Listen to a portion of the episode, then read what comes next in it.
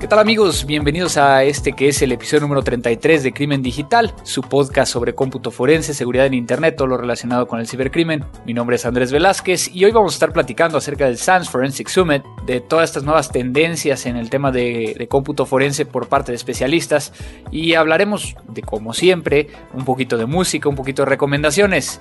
No se vayan, esto es Crimen Digital. Todos los días, millones de seres humanos nos conectamos a un sistema de información. Vivimos una realidad virtual donde convivimos, crecemos y maduramos. Enviamos y recibimos datos a través de una red donde nadie se conoce. Solo vemos imágenes y reflejos, no juzgamos, solo intercambiamos. Es mejor estar informado, no hay pretextos.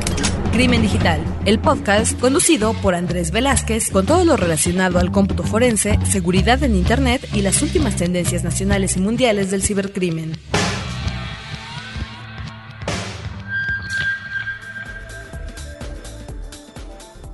Pues amigos, estamos de vuelta en Crimen Digital, en este episodio número 33, no sin antes de alguna manera pedir disculpas porque habíamos estado eh, un poquito con mucho trabajo, muchas cosas eh, ocurriendo. Precisamente parte de lo que les vamos a estar explicando el día de hoy tiene que ver con un evento en el cual estuve participando, que es el Sans Forensic Summit, donde hubo muchos expositores de alto nivel y que, quiero llegar a compartir con ustedes algunos de, los, de las cosas nuevas que están sucediendo en, en cómputo forense, cosas que, se estuvieron platicando durante este evento. Pero bueno, de alguna manera vamos a iniciar con, con los saludos a todos ustedes que nos están siguiendo y bueno, en este caso de Volviendo al futuro, la seguridad en los 80, este episodio anterior generó tanta controversia, a algunas personas les encantó por ejemplo, Jaime Juárez, que siempre muy amablemente nos está siguiendo por la página, por Twitter, por todos los medios, que le dimos un, realismo bárbaro que está genial que por un momento se sintió en esa época. Bueno, Jaime, algunos de nosotros vivimos esa época y algunas otras personas que no lo, no lo vivieron como tal. Pero por ejemplo, por el otro lado tenemos a Jerko que no le gustó tanto, que, que a final de cuentas lo agradece, pero que no fue de su agrado. Elizabeth de Soriano que le gustó mucho la revisión tecnológica que hicimos de los años 80. Eh, es muy chistoso escucharlo. Yo creo que es chistoso para ti porque a lo mejor no te tocó, pero para nosotros no fue tan chistoso porque efectivamente era lo que nos pasaba todo el tiempo, ¿no? Por ejemplo, aquí comenta que, un comentario para nuestro querido Abel, que más adelante va a estar editando este audio. Ahora lo estoy grabando de una manera diferente, pero bueno, aquí le preguntan a Abel, ¿cuál es la suma de 10 más 2? Porque no deja publicar su comentario si pone 10, que qué pasó. Bueno, para que ahí revisemos qué está pasando con, con la página. Les decía que, que estoy grabando de una forma diferente. Mi laptop, por alguna razón, he encontrado un bug en el, en el controlador del audio y no me deja llegar a grabar sin meter un hiss, un, sonido muy fuerte cuando estoy eh, grabándolo. Entonces decidí grabarlo en mi nueva playbook. Entonces vamos a ver qué tal les escucha. Y obviamente si se escucha bien, pues es porque lo van a estar escuchando ustedes. Entonces vamos a, revisarlo. Por acá voy a regresar a los saludos a las recomendaciones. Eh, Jojor, creo que así se pronuncia. Muy buen podcast, parece que está perdido en el tiempo, pero una preguntota, ¿dónde se estudia la carrera de seguridad informática y forense digital o son maestrías? Y en ese, en ese caso, bueno, tu, tu pregunta al respecto, hay algunas universidades que empiezan a, a tener esto. En México no hay una en particular que, haya salido directamente, menos en la parte forense. En informática, en seguridad en informática, creo que la Unitec, en el caso de México, está haciendo algunas cosas. En Colombia, que es otro de los países donde, donde conozco, sé que hay diplomados, sé que hay especializaciones, pero no hay realmente una carrera eh, como tal. Normalmente inicias una carrera de informática o afín y después ya vas a la parte de seguridad informática o la parte de, forense. Yo particularmente eh, estoy dando clases cuando se juntan los grupos de alumnos en la Universidad de Tecnologías Avanzantes, que es University of Advancing Technologies en Phoenix, eh, que es una carrera que es en, seguridad en redes como tal o en seguridad informática con especialización en forense o con unas clases de, de, forense, ¿no?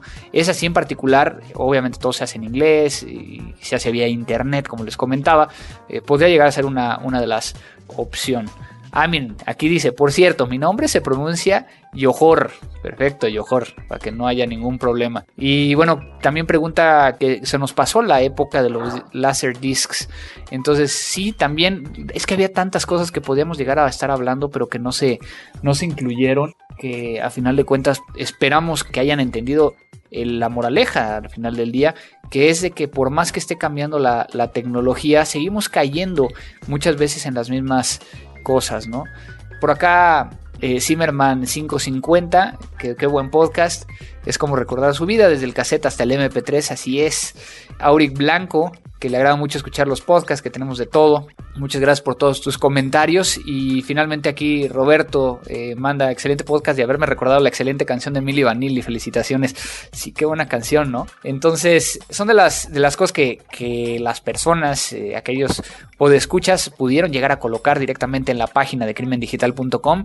En ella recuerden que pueden llegar a poner sus comentarios. Por acá tengo también eh, correos electrónicos de Jesús González Godoy acerca de, que él quiere eh, que, lo contacte. Próximamente voy a, contactarlo, entonces eh, no te preocupes. Lo haré, nada más que han dado un poquito ocupado. Por acá, Oliverio César una felicitación por el programa, que solo ha tenido la oportunidad de escuchar en tres episodios, y muy padre los temas que estamos tocando. Bueno, si te gustaron esos tres, este en particular te va a encantar, porque viene es tema de tendencias. Y en este caso me está preguntando que si tengo fechas programadas para ir a Monterrey. La forma más sencilla de saber hacia dónde voy y si estoy confirmado para eventos es por medio de Twitter. De hecho, ahorita eh, tengo planeado ir a Colombia, ir a algunos lugares. Ahorita Monterrey no tengo fecha, espero que pronto pueda llegar a, tener algo de, información al respecto. Héctor Sánchez también me manda un correo electrónico que tiene interés en saber más acerca de informática forense. Bueno, aquí de cierta manera lo que les recomiendo es que escuchen aquel podcast de que le hacemos la entrevista a Rob Lee del SANS Institute. Creo que de ahí es te da una muy buena idea. Y luego para poder llegar a empezar, como lo he repetido en otros programas, traten de, buscar, por ejemplo, retos forenses. Ahorita, precisamente en estas fechas que se está ejecutando el Campus Party en, Colombia, hay un reto forense, el cual, eh, pues, vale la pena que, le den una revisada. Si ya pasó la fecha, ya se les pasó y demás, normalmente hay eh, páginas donde tienen los retos forenses de, otras, de otros años anteriores y que pues, pueden llegar a bajarlos, pueden tratar de hacerlos y pueden llegar a, aprender un poquito. Hay cursos, nosotros eh, estamos ahorita trabajando en ese tema de cursos, no les puedo adelantar mucho porque la verdad se los juro que entre tantas cosas que tengo eh, sobre mi escritorio de pendientes, hemos podido llegar a avanzar, pero no al ritmo que yo, que yo quisiera, ¿no? Entonces espero pronto poder llegar a hacer más acerca del tema de capacitación. Eh, por acá también Zimmerman nos mandó un, correo electrónico que quiere que hablemos un poquito también acerca de, los virus, el daño y las consecuencias. Muchas gracias por, por, tus comentarios. Y recuerden que las vías de comunicación van a ser eh, siempre vía la página, vía contacto arroba crimendigital.com, el, el Twitter de, de este podcast que es arroba crimen digital y mi Twitter personal que es arroba cibercrimen. Entonces veo que por aquí en, el Twitter de Crimen Digital que nos están presionando porque ya salgan los nuevos episodios, entonces por eso estamos haciéndolo. A una pregunta muy interesante, ¿harán podcast este año desde el Campus Party en México? No, no lo tengo contemplado. La verdad no ha habido muy buena relación como lo fue el año pasado con la gente de Campus Party. De hecho, no me invitaron y yo tuve como que buscar el, foro para poder llegar a ir. El día que parece ser que me han confirmado no es el mejor día, va a ser entre semana y en la tarde, entonces va a ser medio conflictivo. Entonces, eh, ahí al final del día les voy a pedir su ayuda después para poder llegar a hacer algún tipo de tweet protesta, para poder llegar a, que sea considerado en otros, eh, si es que ustedes así lo, lo, quieren, en otros campus parties, digo, no importa de qué país incluso, ¿no? Entonces, en este caso, espero que ustedes me ayuden en, en esas, en esas cuestiones. Por acá también Carlos Rage, que excelente el podcast 32 eh, CompuFix04, H. Rodrigue Martel, Rockme, eh, Petit Rose, no, es Petit Rose. Bastantes tweets que nos han estado enviando Madame Mima, otra vez, Madame Mina, Hakan Cuba, Puchico88, Julio Ask, Faz 2100. Eh, y bueno, hay tantos, digo, delitos web por acá también varios, varias personas que nos mandan mensajes y que agradezco mucho. Y bueno, también, pues se me pasó la fecha, lo felicité por Twitter, pero también felicitar a nuestro productor y editor, el gran Abel, eh, que obviamente va a estar editando este podcast y subiéndolo a la página y publicándolo, que acaba de ser su, su cumpleaños. Muchas felicidades. Y pues creo que con esto terminamos la parte de los saludos y vámonos entonces a ver el tema de lo nuevo. Nuevo. Pues amigos, hoy quiero platicarles acerca de lo que sucedió en el Science Forensic Summit, que bueno, como pueden llegar a entenderlo, pues es ejecutado o es realizado por la, por la organización SANS, que el SANS Institute que de hecho es donde invitamos a, Rob Lee hace tiempo para poder llegar a hablar con nosotros. Es un instituto que se dedica únicamente a la capacitación técnica en cuanto a seguridad de la información y donde tiene un track especial en el tema de forense. Y es así que, que se crea este SANS Forensic Summit, donde se juntan aquellas personas que tienen interés en, en poder llegar a dar un paso más allá en cuestión de tendencias no comerciales, es decir, no hacia productos, sobre lo que está pasando en el tema de cómputo forense. Y particularmente fueron dos días muy interesantes, eh, un grupo de cerca de, eh, habremos sido no más de 80 personas, donde hubo algunas exposiciones, hubo más que nada mucho networking, es decir, conocer a las otras personas, qué están haciendo, por qué lo están haciendo y demás. Y hubo una presentación en particular que me llamó mucho la atención desde la perspectiva en que no la compartí al 100%, pero también da muy buenas ideas acerca de lo que está sucediendo en, el tema de forense, ¿no? Creo que un, tema, y antes de entrar particularmente a lo que es el, Sniper Forensics, es precisamente hablar de cómo tiene que ver el cambio de, de cómputo forense de alguna manera hemos, hemos venido eh, hablando desde hace mucho tiempo acerca de que generar una imagen forense permite llegar a mantener la integridad y que si se puede llegar a comprobar la modificación de la imagen forense de manera fehaciente, tenemos una modificación una alteración. Sin embargo, lo que hemos visto a través del tiempo es de que la adquisición de memoria que se encuentra activa en el momento en que se ejecuta un incidente o en el momento en que en que algo sucede dentro de la máquina puede llegar a ser vital para poder llegar a hacer una investigación. Esto indica, y lo habíamos visto desde una perspectiva de que el cómputo forense sobre un equipo encendido lo tendríamos que hacer primero sobre lo más volátil a lo menos volátil. Dentro de las prácticas que estuvimos haciendo, pudimos llegar a obtener, por ejemplo, cosas que el mismo sistema operativo está haciendo y el mismo, las mismas aplicaciones y pues las páginas que nosotros estamos accediendo. Como por ejemplo, en el momento en que alguien accede a Google, para poder llegar a tener un acceso mucho mayor o más rápido hacia toda la información que se encuentra dentro de tu libreta de direcciones, que en el momento en que empiezas a teclear te va dando las opciones de aquellas destinatarios a los cuales vas a enviar el correo electrónico, toda esa información se baja a memoria. En el momento en que tú abres tu, de tu Firefox, Internet Explorer, el que sea, esa información se guarda en la memoria. Y que si yo soy capaz de poder llegar a generar una imagen forense cuando esa información está ahí, pues voy a poder llegar a utilizarla. Cuestiones como contraseñas cuando información está siendo cifrada, muchas veces se guardan dentro de la memoria y que si esta memoria no es tratada correctamente, pues permanecería en, la memoria por el tiempo en que, en que no requiere esa información. Esa es una pequeña área que, llama mucho la atención porque permite llegar a de alguna manera a entender que si es tan necesario el poder llegar a extraer una memoria o la información de la memoria cuando el equipo está encendido, si es que así lo está, también se podría llegar a vulnerar o a alterar la evidencia o la prueba o la imagen o en este caso el disco duro, ¿no? Sin embargo, ante las modificaciones que están sucediendo en el tema de delitos informáticos, en el tema de cómputo forense, podría llegar a valer y podría llegar a establecerse como el hecho de que yo necesito hacer la alteración para poder llegar a extraer esa información. En este caso, para poder generar la imagen forense, requerí de conectar un dispositivo, ejecutar algún tipo de programa que me pueda llegar a generar esa imagen forense. Si no tengo suficiente espacio en, la memoria que yo estoy conectando con el programa, posiblemente me requiera de un segundo dispositivo de USB para poder llegar a extraer esa información. De tal manera que entonces está cambiando este tema y está cambiando desde el punto de vista que entonces el cómputo forense tiene que irse a tal detalle que pueda llegar a generar una línea de tiempo. Y es por ello que otra de las conferencias dentro del, del Science Forensic Summit fue precisamente sobre ese tema y sobre un, tema que, bueno, más allá de hacer únicamente el timeline, o sea, esta línea de tiempo, es sobre el poder llegar a tener o realizar esta línea de, de tiempo basado en una metodología. Y la metodología es ahí donde entra un poco de, esta nueva metodología que les estaba yo comentando, más el tema de eh, log to timeline, que, sería el, generador de las líneas de tiempo y demás, ¿no?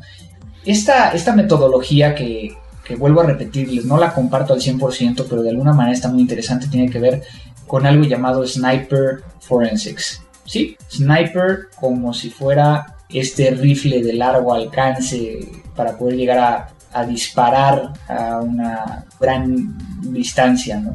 Entonces, Sniper Forensics, cuando hablo uno de Sniper Forensics, ¿qué es Sniper Forensics?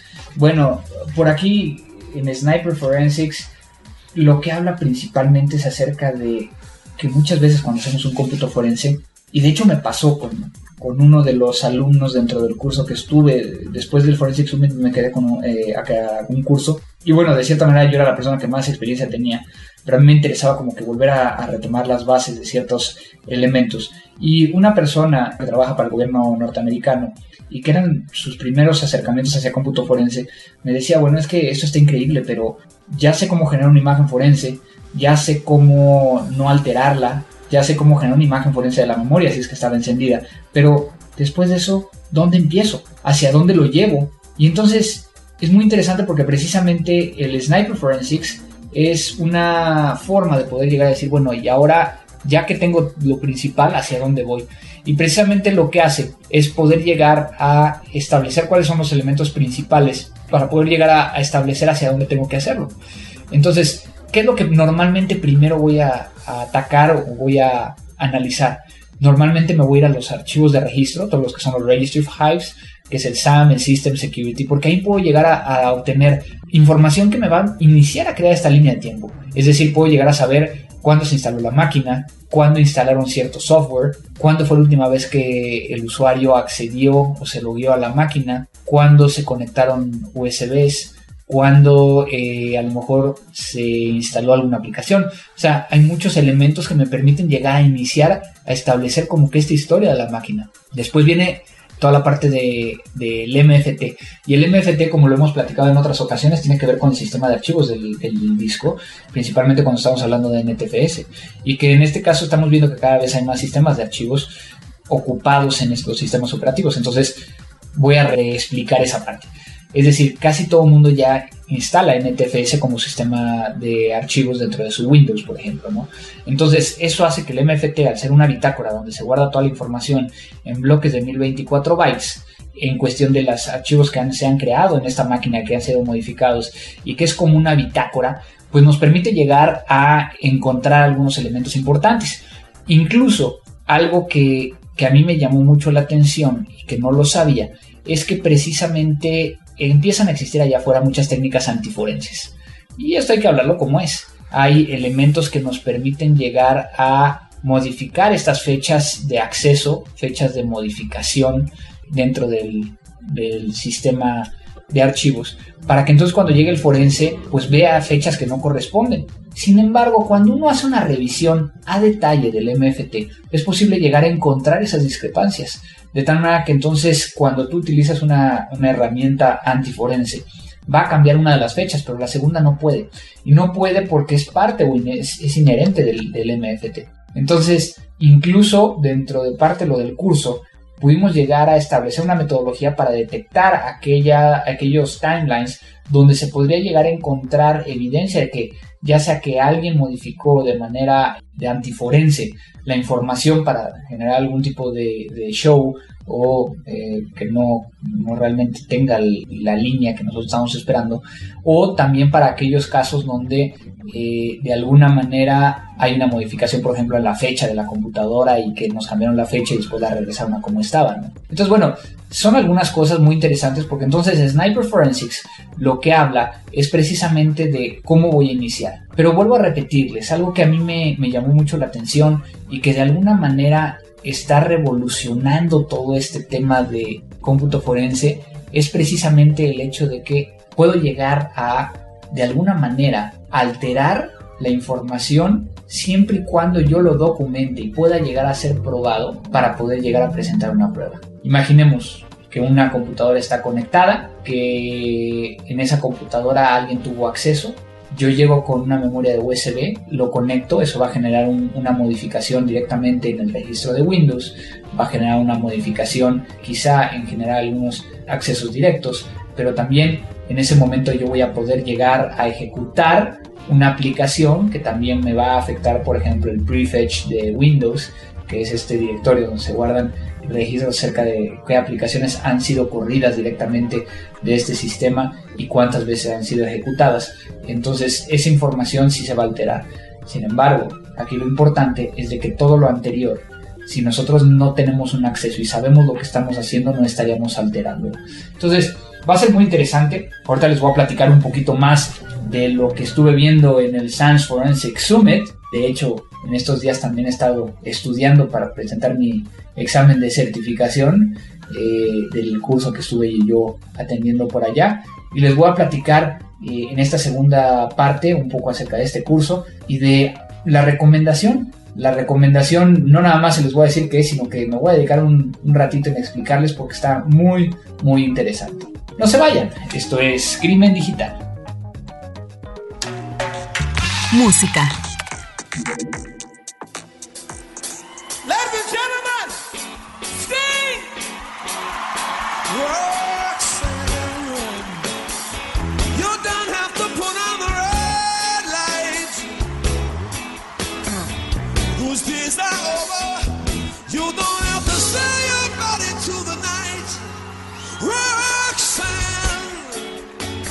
Pues en la parte musical, ¿qué les puedo decir? Encontré esta joya, que la verdad la he escuchado varias veces y que une a dos de los artistas que, que admiro, que bueno, ya se darán cuenta de las capacidades que tienen cada uno. De hecho, bueno, lo hemos escuchado en, otras interpretaciones. Tengo, tengo la oportunidad de, de compartir con ustedes el día de hoy a Sting y a Stevie Wonder, un dueto donde primero cantan Higher Ground después pasan a Roxanne y después regresan a Higher Ground. Creo que no vale la pena estar aquí haciendo este voiceover, mejor escúchenlo.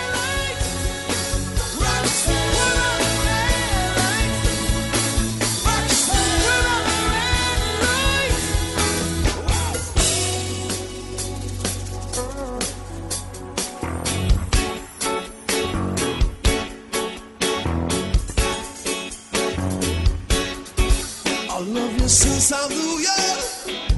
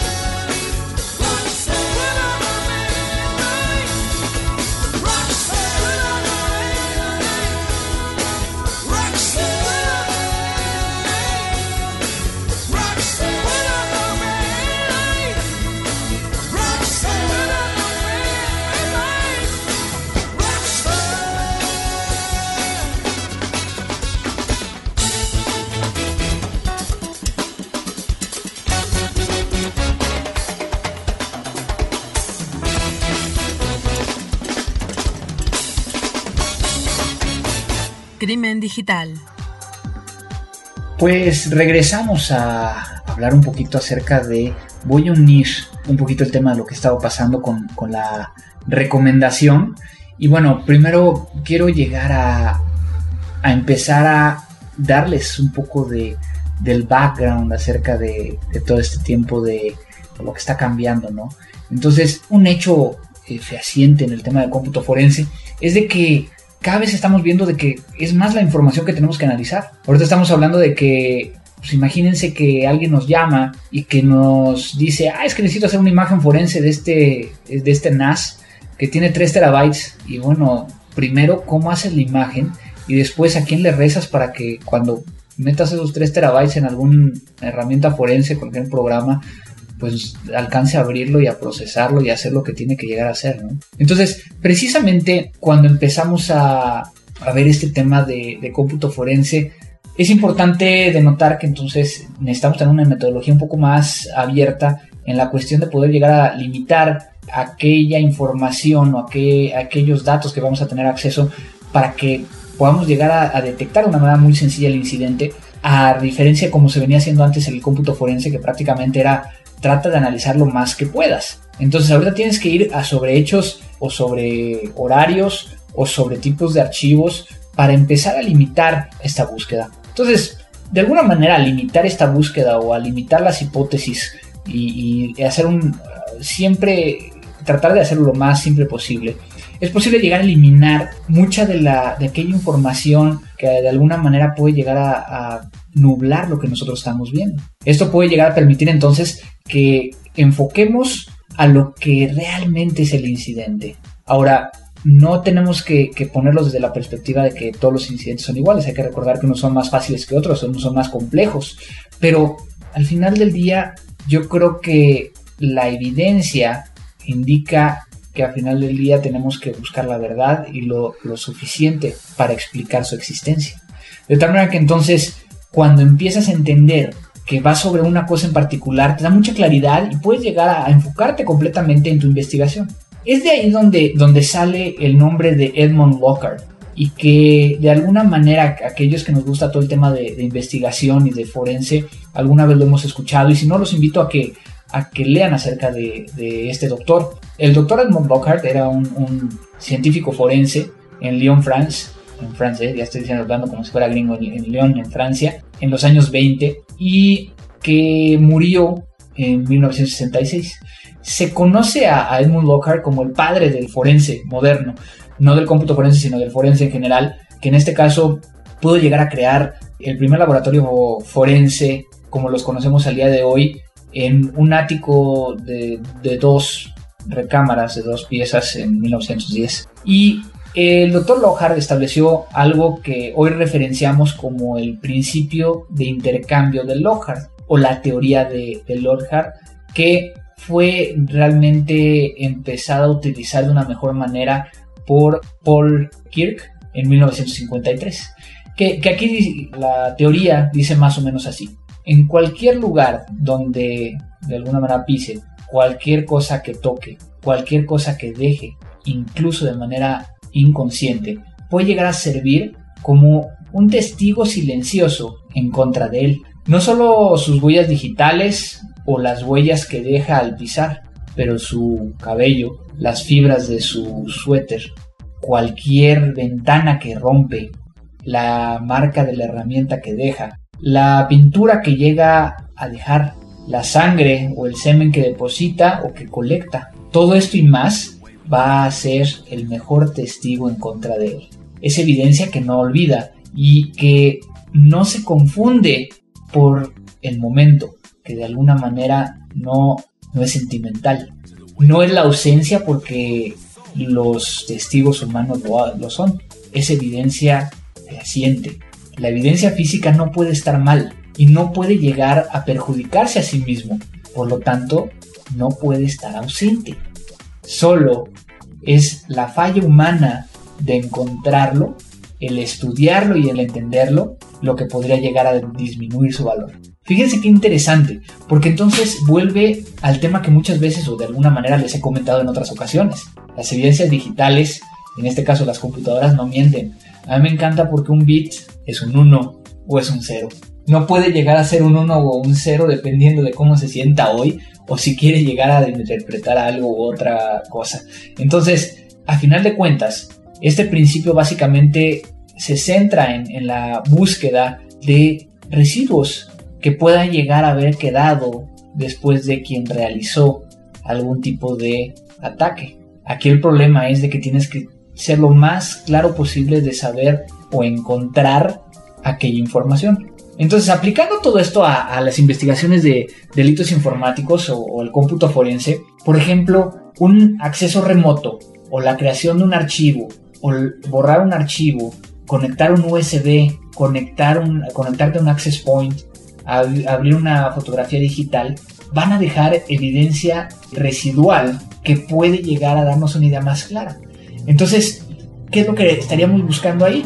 Por ejemplo, en este caso, un, por ejemplo, vamos a poner una cosa tan sencilla como el conectarte a un access point. El conectarte a un access point dejaría información ya sea en el navegador o en tu registro de Windows o podría llegar a incluso dejar información dentro de algún programa que permita llegar a hacer la conexión. Pero si nos centramos únicamente en el registro, la posibilidad de llegar a encontrar el SSID y la IP que te asignó es muy alta, lo cual a lo mejor me da información. Puede llegar a ver el hecho de, por ejemplo, abrir un archivo. Simplemente que alguien conectó un USB y abrió un archivo, puede llegar a dejar información dentro de, por ejemplo, el registro, en los últimos archivos ejecutados o, o Last Recent Used. También lo podemos llegar a encontrar como un acceso directo, debido a que cada vez que nosotros ejecutamos un programa, crea un acceso directo en nuestro computador. Y que si yo lo llego a eliminar a lo mejor de mi eh, barra de tareas, pues sigue estando en remanentes en un folder dentro de la carpeta o las carpetas del usuario. Entonces, fíjense qué interesante, porque entonces cambia completamente la forma. Entonces, cuando empezamos a ver qué sería lo que yo tendría que empezar a investigar o a evaluar, veo de una manera muy sencilla precisamente lo que habíamos nosotros podido llegar a platicar hace, hace rato, ¿no? Me voy sobre el registro de Windows porque ahí puedo llegar a encontrar mucha información. Y perdón que vuelva al tema de Windows, pero es lo que más se está utilizando. En el caso de Linux sería exactamente igual, se puede hacer Sniper Forensics a Linux, claro. O sea, te vas sobre histories, te vas sobre bitácoras y que te permite llegar a tener una idea más clara. En el caso de Windows también indudablemente nos tendríamos que ir sobre los logs de eventos. Entonces, creo que es muy interesante lo que se puede llegar a, a obtener a partir de todo esto y que abre completamente, y ahí es donde viene un tema que a mí me preocupa. Hemos estado viniendo hablando eh, muchas veces del tema de la imagen forense, que si cambia el hash y que no tocarla y demás. Ahora tenemos que de alguna manera entender que sí se puede llegar a hacer una modificación, siempre y cuando esa modificación sea controlada. Vamos a la recomendación. Recomendaciones. En la recomendación de hoy les traigo precisamente algo que, pude llegar a ver en este curso que, estuve tomando con la gente del SANS.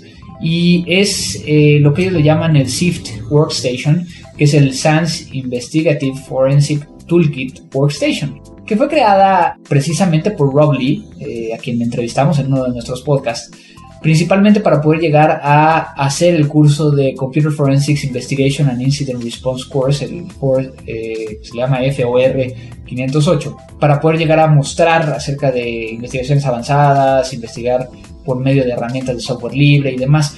Y aquí, de cierta manera, por eso eh, me, me llamó mucho la atención, porque hay muy buenas herramientas y la verdad me llamó mucho la atención que podemos llegar a hacer muchas cosas. Entonces pueden llegar a, descargar esta estación forense directamente de la página de computer-forensics.sans.org diagonal community diagonal downloads. Voy a poner la liga en el podcast, en la página también de, de Crimen Digital.